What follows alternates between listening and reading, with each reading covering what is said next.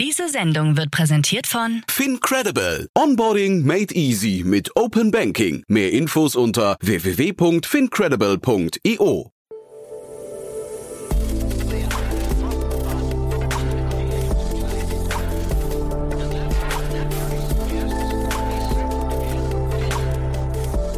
Startup Insider Daily. Tag und herzlich willkommen bei Startup Insider Daily. Am Mikrofon ist Michael Daub und ich begrüße euch in unserer Mittagsausgabe. Wir haben uns jetzt Max Scherer, COO von Monta, anlässlich einer Finanzierungsrunde in Höhe von 30 Millionen Euro eingeladen. Monta ist eine Softwareplattform für das Laden von Elektrofahrzeugen, die die Infrastruktur für Ladestationen in ganz Europa revolutionieren will. Durch die Bereitstellung einer App zum Aufladen von Elektrofahrzeugen für E-Autobesitzer und eines Managementsystems für Betreiber von Ladestationen verbindet Monta Fahrer, Standortbesitzer und Installateure, um Elektrofahrzeuge aufzuladen und ein offenes, zugängliches Netz von Ladestationen zu schaffen. So viel zu unserem Gast heute. Gleich geht es los mit dem Interview. Werbung. Hi, hier ist Nina aus dem Content-Team von Startup Insider. Vielleicht hast du es ja schon gehört, wir haben endlich neben unserem Hauptkanal Startup Insider nun auch separate Kanäle für unsere verschiedenen Formate eingerichtet. Wenn du zum Beispiel nur unser tägliches Nachrichtenupdate Startup News hören möchtest, kannst du ab jetzt ausschließlich den Startup News Kanal abonnieren. Gleiches gilt für Investments und Exits, Startup Spotlight und alle anderen Formate, die zukünftig kommen werden. Die volle Ladung Startup Insider, also alle Formate, gibt es natürlich weiterhin hier auf dem Hauptkanal. Also, um die einzelnen Kanäle zu abonnieren, besuche jetzt startupinsider.de/slash insider. Wir sehen uns auf deinem Lieblingskanal. Startup Insider Daily. Interview. Ja, sehr schön. Dann freue ich mich. Max Scherer ist hier, der CEO von Monta. Hallo Max. Hallo, hallo. Freut mich sehr, dass ich hier sein darf. Ja, freue mich, dass wir sprechen. Ich hatte ja neulich mit Peter Specht von Creandum schon das Vergnügen, über euch sprechen zu dürfen. Äh, der war sehr angetan. Creandum ist ja bei euch auch investiert, von daher ist er vielleicht ein bisschen biased, aber ja, das, wir reden ja heute wieder vor dem Hintergrund einer Finanzierungsrunde.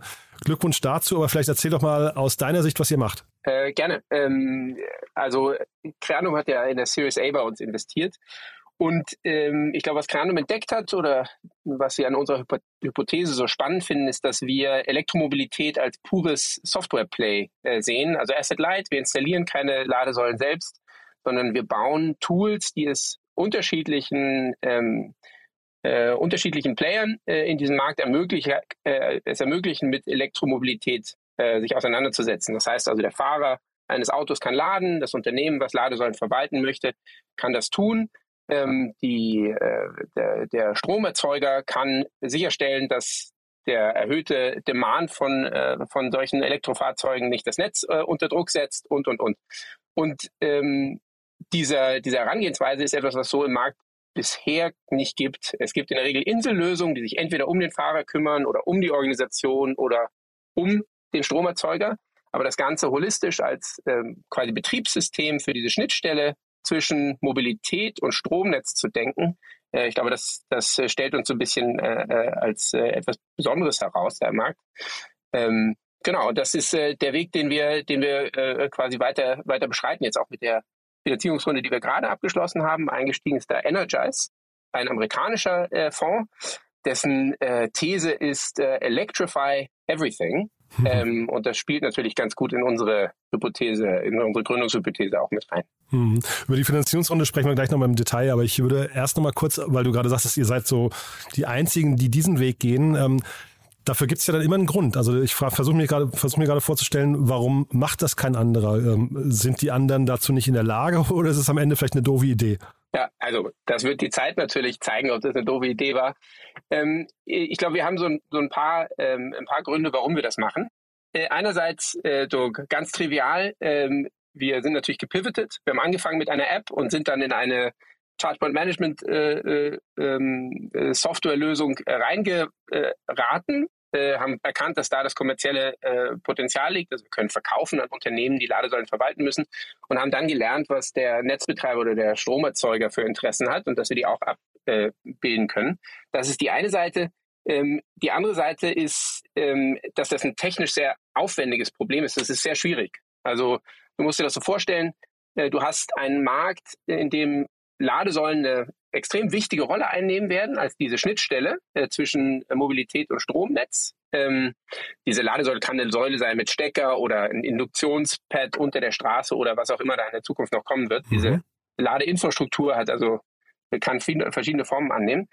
Ähm, aber die ist äh, in der Regel eine Commodity, also äh, günstig herstellbar und für Elektrokonzerne, ähm, äh, also für Konzerne, die äh, solche, solche Hardware herstellen, leicht und hochpreisig äh, weiterverkaufbar. Also ein, ein, ein Gut, mit dem sie viel Geld verdienen können. Ähm, das führt dazu, dass das sehr viele machen. Das heißt, es ist ein wahnsinnig fragmentierter Markt. Es gibt hunderte Modelle, ähm, die sich auch regional alle durchsetzen können, weil der Bedarf für die für solche für solche Hardware sehr hoch ist. Das heißt, du musst, ähm, wenn du darüber nachdenkst, was muss diese Infrastruktur leisten, die muss äh, Zugänglichkeit, äh, also die muss den Zugang sicherstellen, damit jeder laden kann. Die muss zuverlässig sein, damit jeder auch immer laden kann. Ähm, und wenn du sagst, ich habe eine fragmentierte Hardware-Welt da draußen, die aus ganz, ganz vielen unterschiedlichen Lösungen äh, besteht, dann muss ich sicherstellen, dass der Zugang zu dieser Hardware einfach ist. Und äh, das stellst du in unserem Fall oder in dem Fall unserer Branche über Software äh, sicher. Und das heißt, du brauchst eine Software, die mit allen diesen verschiedenen Hardware-Modellen funktioniert.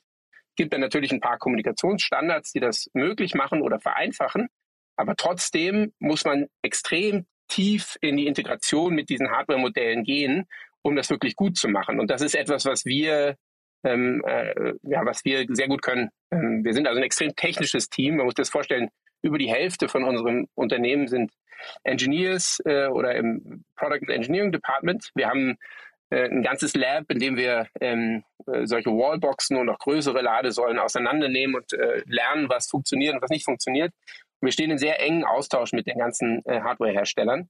Und äh, ich glaube, die Komplexität, diese Integration gut zu machen und auch so zu machen, dass sie belastbar ist und future-proof, ja, also dass man quasi mit den Hardware-Herstellern auch daran arbeitet, dass das äh, in die in eine, in eine Richtung weitergeht, die für den Endkonsumenten äh, gut ist.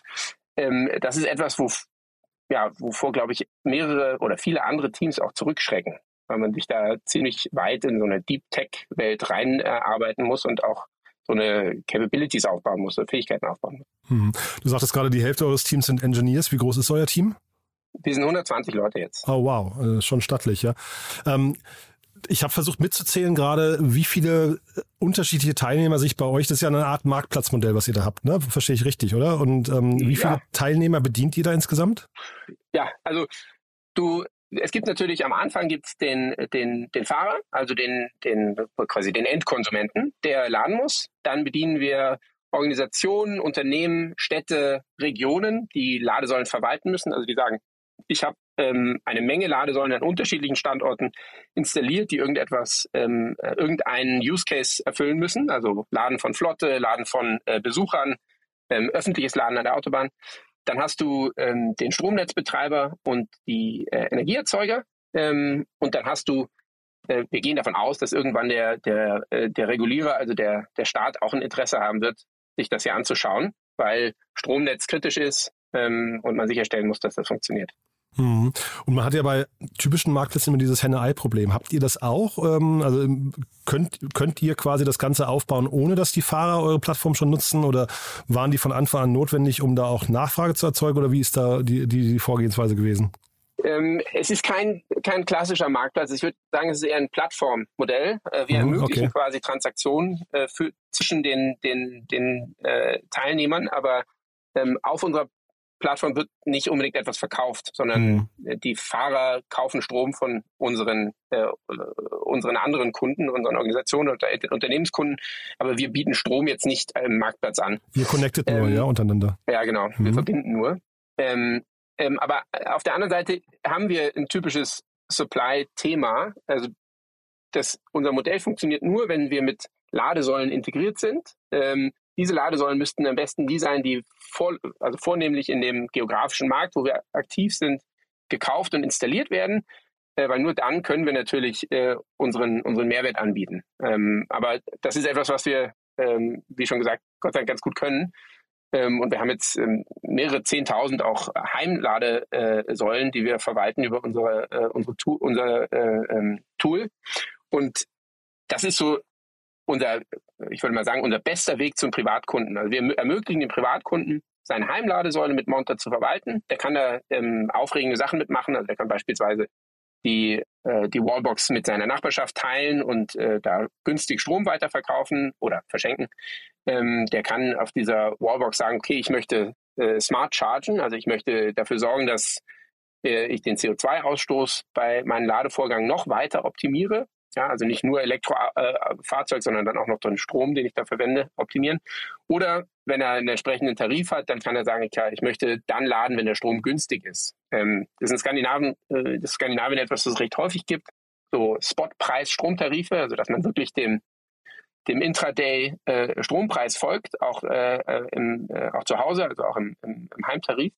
Das ist etwas, was es jetzt in Deutschland oder auch in England noch, noch nicht so sehr gibt. Aber mhm. ähm, auch da können wir quasi einen Tarif, der Pre äh, Preisplateaus hat beispielsweise, können wir auch nachempfinden und äh, dabei helfen, den, den, den Kosten für den Ladevorgang äh, zu optimieren. Wie finden euch die Energieerzeuger? Du hast ja vorhin gesagt, die sind auch Teil von, diesem, von dieser Plattform.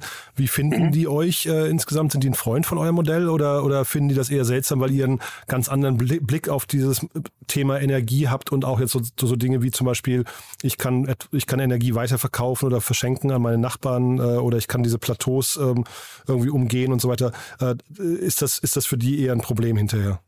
Bisher haben wir noch kein Problem wahrgenommen. Ähm, aktuell ist es natürlich so, das sind ja die großen Gewinner in dieser äh, Entwicklung, nicht wahr? Also ähm, jedes Stadtwerk, jeder Energieerzeuger kann davon ausgehen, dass er ähm, in den nächsten 20 Jahren irgendwie 20 Prozent mehr Strom verkaufen wird, weil Mobilität auf äh, äh, elektrifiziert wird. Das heißt, in Summe ähm, sind das die, die größten Gewinner hier, wenn man auf die Fundamentals zurück, zurückgeht. Ähm, die meisten von denen suchen den Weg in den Markt auch als Betreiber. Also die sind quasi in, in mehreren äh, Nutzergruppen unterwegs. Also sie betreiben auch Ladesäulen, ob ähm, halböffentlich oder ganz öffentlich oder verkaufen Wallboxes an ihre ähm, Endkunden. Ähm, also sind ähm, auf unterschiedlichsten Ebenen unter, äh, unterwegs. Und die, mit denen wir zusammenarbeiten, die schätzen, dass wir ein Tool bieten, was ihnen die gesamte Bandbreite dieser ähm, Operator-Tätigkeit ermöglicht. Also sie können ihre Heimkunden damit bedienen und geben denen eine, ähm, eine Lösung mit, die ja, sehr fortgeschritten ist und die, in sehr viel, die ihren Kunden sehr viel Handlungsfreiraum gibt. Ähm, die können ihre eigenen Ladepunkte, die sie betreiben, ähm, mit Monta betreiben und da äh, Dinge tun, die ähm, viele andere Betreiber nicht ermöglichen. Also beispielsweise, wir haben ein sehr ausgefeiltes Queuing-System. Du kannst dich anmelden, dass du eine Ladesäule verwenden möchtest und kannst den Leuten, die sie vielleicht vor dir verwenden, kannst die poken und denen sagen, hier, ich komme in 15 Minuten, wie sieht's okay. aus? Sowas. Ja. Ähm, und du kannst bei uns sehr ähm, fortgeschrittene Preismodelle ähm, anwenden. Also du kannst sagen, ich habe ganz Standard, ich habe einen Festpreis und dann habe ich vielleicht einen Nachtpreis, Tagpreis, ich habe Standgebühren oder sowas, aber du kannst eben auch ähm, bis zum voll, vollkommen Folgen des Spotpreises ein Preismodell einsetzen. Dass du sagst, auch an der öffentlichen Säule ähm, folge ich dem, dem Spotpreis. Ähm, das ist wieder etwas, was in Skandinavien sehr äh, relevant ist, äh, in Deutschland noch nicht so. Mhm. Ähm, und dann bieten wir natürlich die Möglichkeit, dass äh, solche Stromerzeuger ähm, eben auch den, man nennt das quasi ähm, Peak Load äh, Optimization oder, äh, oder ähm, Demand Response oder auch ähm, äh, Frequency Trading. ähm, äh, das, das bedeutet, dass äh, Stromerzeuger sagen können, okay, ich, ich bemerke, die Frequenz in meinem Netz, was ich hier überblicke, sinkt unter 50 Hertz. Ich muss jetzt dafür sorgen, dass, ähm, dass ein paar ähm, Stromverbraucher weniger Strom konsumieren. Und da ist natürlich das Elektroauto etwas, was, äh, was leicht an- und ausschaltbar ist, ähm, um sicherzustellen, dass es nicht zu Brownouts oder Blackouts äh, mhm. kommt, weil die mhm. Gesamtfrequenz in dem lokalen Netz äh, zu weit sinkt. Ähm, und diese Kontrollmöglichkeit ist natürlich wahnsinnig spannend. Ähm, und das Tolle daran ist, dass du das pro einzelnen Endpunkt machen kannst. Also nicht mehr ganze Stadtbezirke, ja, sondern ähm, eine Ladesäule. Okay. Oder 10.000 oder 100.000. Also bisher sind äh, ähm, äh, Stromerzeuger für uns eher ähm, sehr positive Kunden. Mhm. Jetzt hast du gerade schon ein paar Mal den, den Blick nach Skandinavien geworfen. Ähm, ihr habt wahrscheinlich einen relativ guten Überblick über ganz Europa, ne? oder zumindest ihr seid in, in UK noch aktiv, in Deutschland, wo noch? Genau, wir sind äh, gestartet in Dänemark ähm, und dann sind wir expandiert nach äh, Schweden, Norwegen, Deutschland, England. Ähm, und jetzt äh, dieses Jahr auch nach Irland. Und wir ähm, bereiten gerade ähm, Österreich vor. Das mhm. heißt, wir sind dann in, in sieben Märkten aktiv. Mhm. Und nächstes Jahr, als erstes, äh, im Januar nächstes Jahr, gehen wir auch äh, in Frankreich an den Markt. Mhm. Und äh, dann folgen noch weitere vier, vielleicht sogar fünf europäische Märkte im nächsten Jahr. Genau. Spannend. Genau. Und ähm, genau, das, das ist so eine, wir, wir folgen so ein bisschen der, der ähm, Adoption Curve. Also ähm, man verfolgt ja, man kann ja in, in der einschlägigen Presse nachlesen, wie viele Neuzulassungen Elektroautos äh, sind in diesen unterschiedlichen Ländern. Und da im Groben und Ganzen kann man sagen, im Großen und Ganzen kann man sagen, das ist der Makrotrend, dem wir folgen. Also mhm. wenn diese, äh, diese, diese Kurve, so die 10 Prozent, 12 Prozent, diesen Chasm, ja, diesen ähm, Trend, äh, also, spricht man von, wenn ein Achtel äh, äh, einer Gruppe etwas macht, dann wissen es die anderen auch. Das sind 12,5 Prozent der Gruppe. Ähm, das ist so ein bisschen die, die, der, der Punkt, wo, ähm, wo das Wachstum sich beschleunigt in der Regel. Ähm, und das ist ein spannender Punkt für uns, ähm, äh, in einen neuen Markt zu gehen. Genau, ich, was ich fragen wollte, ist, wo steht denn Deutschland insgesamt so im, im, Vergleich jetzt zu den anderen Ländern? Das klang ja jetzt gerade so im Energiebereich, im Umgang mit Energie. Ähm, Gibt es Unterschiede zum Beispiel zu, ähm, nach Skandinavien? Wo stehen wir ansonsten? Gibt es da, gibt's da Nachholbedarf an manchen Punkten? Ja, Deutschland hat wie immer eine Sonderposition. ähm, äh, wo, wo, äh, wo die, die, die skandinavischen Länder ähm, äh, quasi weiter vorne sind, äh, wenn man das so sagen kann, ist grundsätzlich bei der, bei der Annahme von Elektromobilität. Also wir haben, ich glaube, in die, die, die, die fünf Länder, in denen äh, am meisten Elektroautos verkauft werden, sind, glaube ich, die äh, skandinavischen und Holland. Äh, ähm, und äh, ich glaube, Deutschland liegt so bei zwischen 16 und 20 Prozent. Ähm, das heißt, ist ein bisschen äh, ähm, langsamer, ein bisschen träger, ist natürlich auch ein deutlich größerer Markt. Mhm. Von daher ähm, äh, sind auch die kleineren äh, ähm, relativen Zahlen deutlich größere absolute Zahlen. Das heißt, ähm, Deutschland ist der größte ähm, Elektroautomarkt Europas, ähm, auch jetzt schon. Ähm, was in Deutschland, ähm, ich glaube, sich sonst noch, noch unterscheidet von, von vielleicht Skandinavien, auch von, von England, ist, dass in Deutschland Innovation in dem Bereich häufig dem Regulator folgt. Also erst kommt das Gesetz und dann äh, kommt, die, ähm, äh, kommt die Umsetzung. Hm. Dann kommt sie aber auch richtig. Also es ist einfach ein anderer Go-to-Market, den wir äh, in Deutschland machen mussten und den wir bemerken. Was ich glaube, wo, wovon Deutschland ein bisschen profitieren könnte, ist vielleicht ein, ähm, ein bisschen mehr Flexibilität im Angang an äh, ähm, so Themen wie Stromweiterverkauf. Ähm, wer darf, äh, zu welchen Preisen darf man, Warum ist so etwas wie ein Spotpreis, ja, also quasi das, ähm, das Binden des Preises, also Energie, der Energiemarkt in Europa ist liberalisiert. Das heißt, es gibt ähm, öffentlich einsehbare ähm, äh, 24-Hour-Forward-Preise äh, für, für Strom ähm, intraday. Mhm. Das heißt, man sieht immer diese Kurve. Die Kurve für Gas kennt mittlerweile wahrscheinlich jeder, ja, die äh, für die Jahresforwards. Ähm, das gibt es für Strom auch, äh, eben auch intraday, also für die nächsten 24 Stunden. Und ähm, danach kann man als Privathaushalt theoretisch seinen äh, Stromverbrauch oder das Laden seines Autos eben optimieren. Ähm, und das kann zu erheblichen Einspür äh, äh, also Einsparungen auf der Kostenseite führen. Das kann zu erheblichen Entlastungen des Stromnetzes auf der anderen Seite führen. Ist also eigentlich ein, etwas, was, ähm, ja, was positive äh, Konsequenzen hat für die Gesamtsituation.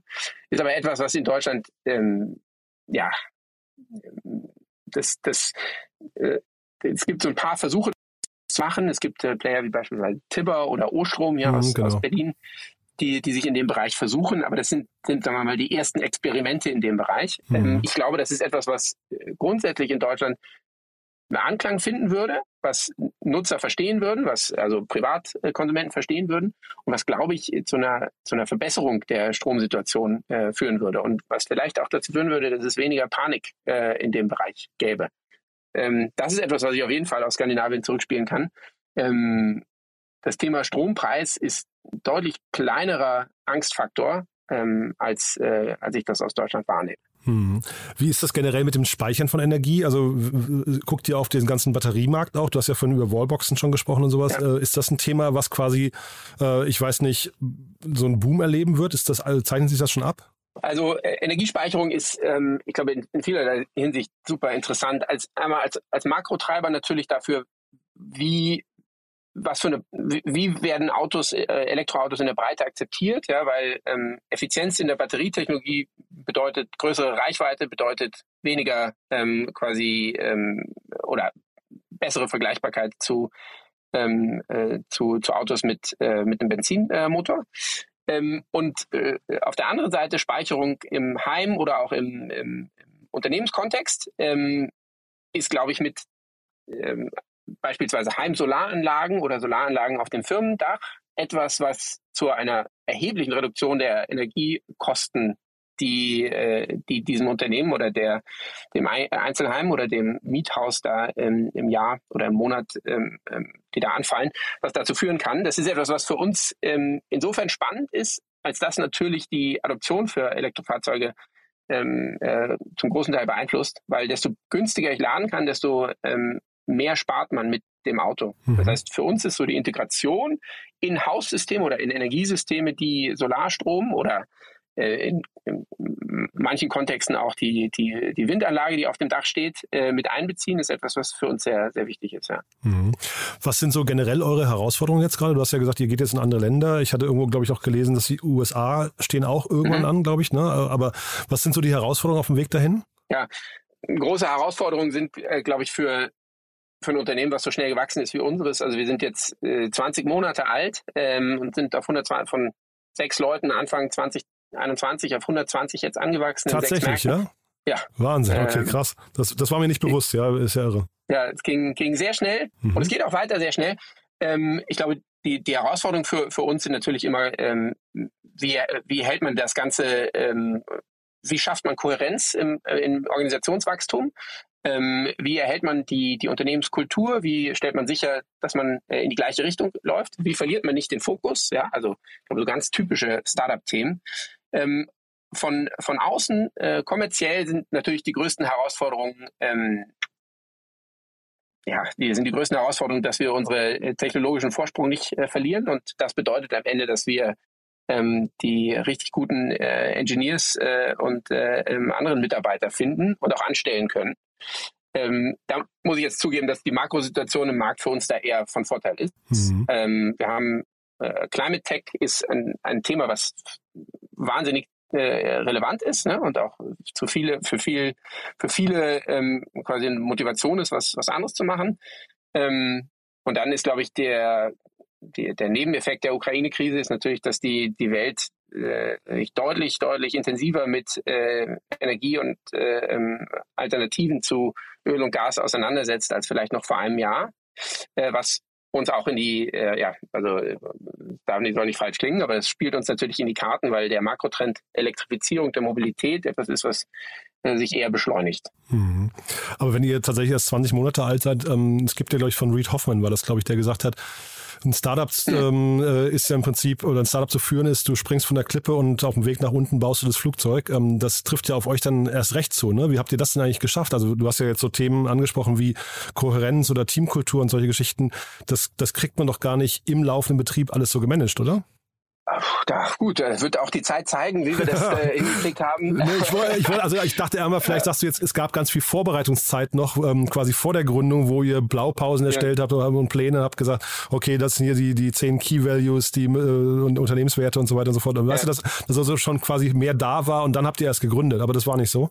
Das, also äh, zum Teil, äh, wir sind jetzt ähm, vielleicht äh, als Gründer alle ähm, oder als, als Management-Team sind wir alle mit ähm, ein bisschen Erfahrung reingegangen. Das heißt, äh, das ist für, für keinen von uns ist das quasi das Erste, was wir machen aus der Uni raus und wir haben alle zehn plus Jahre ähm, äh, Erfahrung und haben dementsprechend, glaube ich, auch so eine gewisse, eine gewisse Vorstellung davon, wie man sowas macht ähm, oder was, äh, was quasi das Unternehmen leisten soll. Beispielsweise ähm, sind wir komplett transparent. Also ähm, jeder weiß, wie viel Geld ich verdiene, wie viel Geld wir auf dem Konto haben, wie lange das noch reicht äh, ähm, äh, für das Unternehmen, wie viel wir im Monat ausgeben.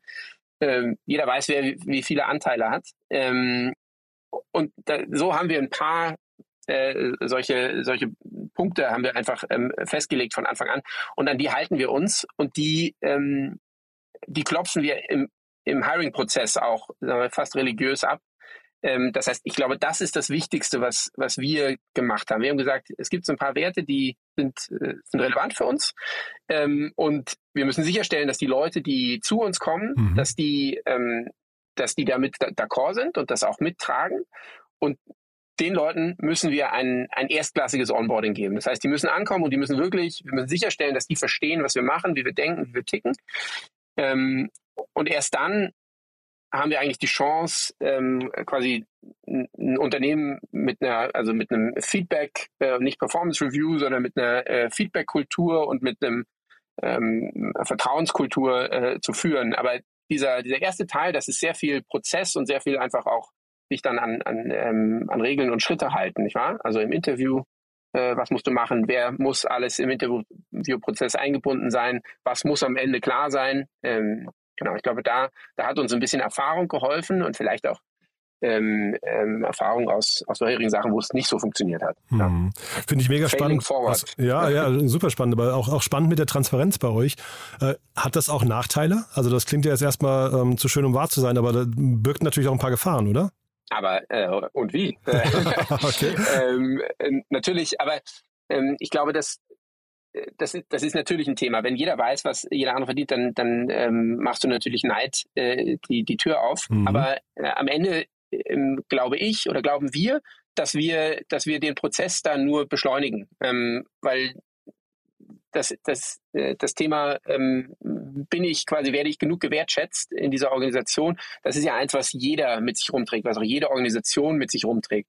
Und wir haben festgestellt, dass Transparenz eher dazu führt, dass man sich auf die wesentlichen Dinge konzentriert, die in der Wertschätzung vielleicht fehlen oder die wichtig sind. Ne? Und wenn das Gehalt ist, dann kann man es halt auch offensichtlich ansprechen, ne? weil man weiß, okay, es gibt andere Gehaltsniveaus vielleicht in diesem Unternehmen und warum bin ich da nicht? Mhm. Wichtig dabei ist natürlich auch klarzustellen, okay, deshalb sind das die Gehaltsniveaus, mit denen wir äh, arbeiten. Mhm. Das ist also auch ein Teil dieser, dieser People-Arbeit. Also vielleicht äh, so als Rund, Rundum, Rundumschlag äh, für uns ist People and Culture, also äh, das alte HR-Team, ja, People and Culture bei uns, ähm, ist äh, ein extrem wichtiges Thema. Ähm, mhm.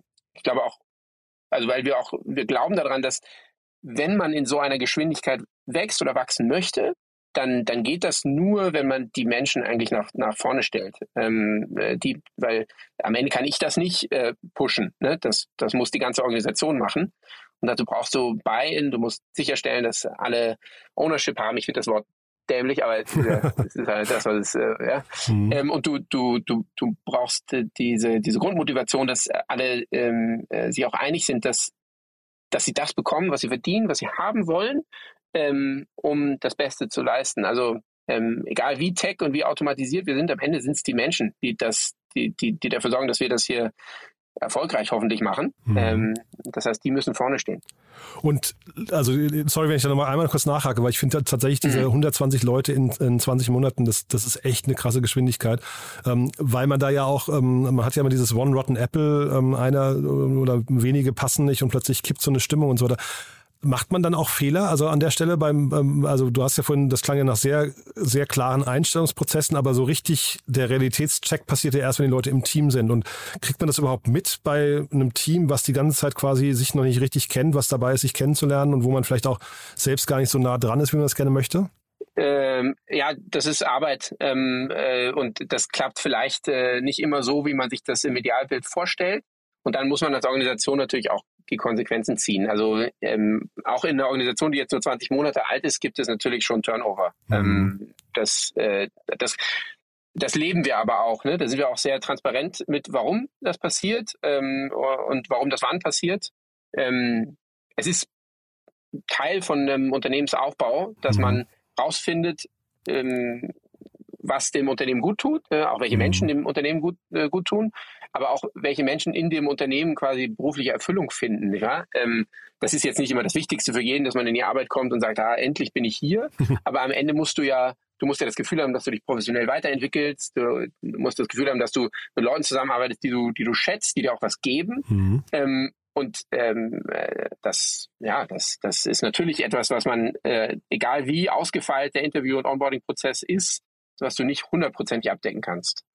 Sehr spannend, Max. Das waren jetzt fast zwei, zwei ja. Interviews in einem. Ne? Jetzt haben wir quasi nochmal einen komplett zweiten äh, coolen Bereich aufgemacht, muss ich sagen, der aber natürlich bei euch wirklich auch eine Besonderheit ist, muss ich sagen. Ich wusste halt eben nicht, dass ihr so jung noch seid. Das war mir, äh, vielleicht hat es Peter erwähnt, das ist mir aber komplett durchgerutscht. Äh, durchgerutscht. Ja. Ähm, Respekt, muss ich sagen. Also ganz tolle Geschichte. Das heißt, ähm, wir bleiben mal in Kontakt. Das klingt ja jetzt so, bei der Geschwindigkeit könnte ja demnächst wieder was von euch kommen. Haben wir für den Moment was Wichtiges vergessen?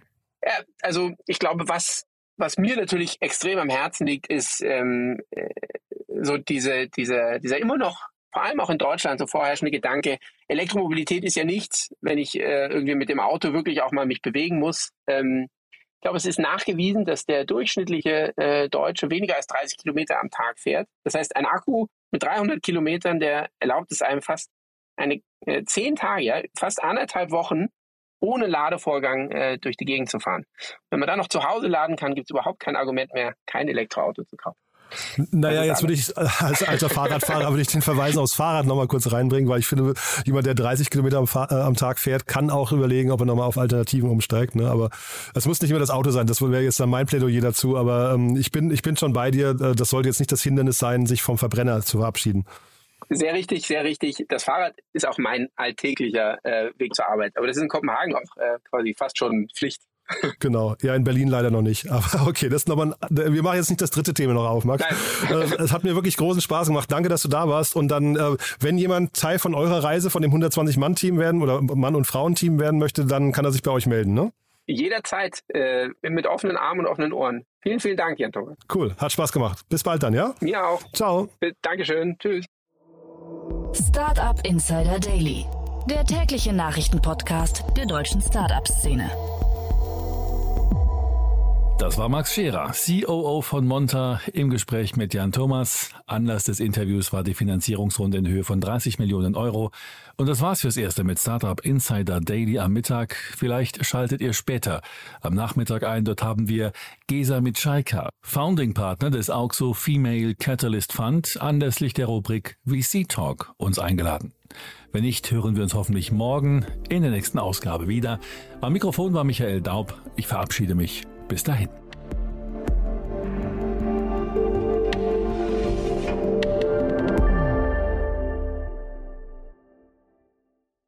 Diese Sendung wurde präsentiert von Fincredible. Onboarding made easy mit Open Banking. Mehr Infos unter www.fincredible.io.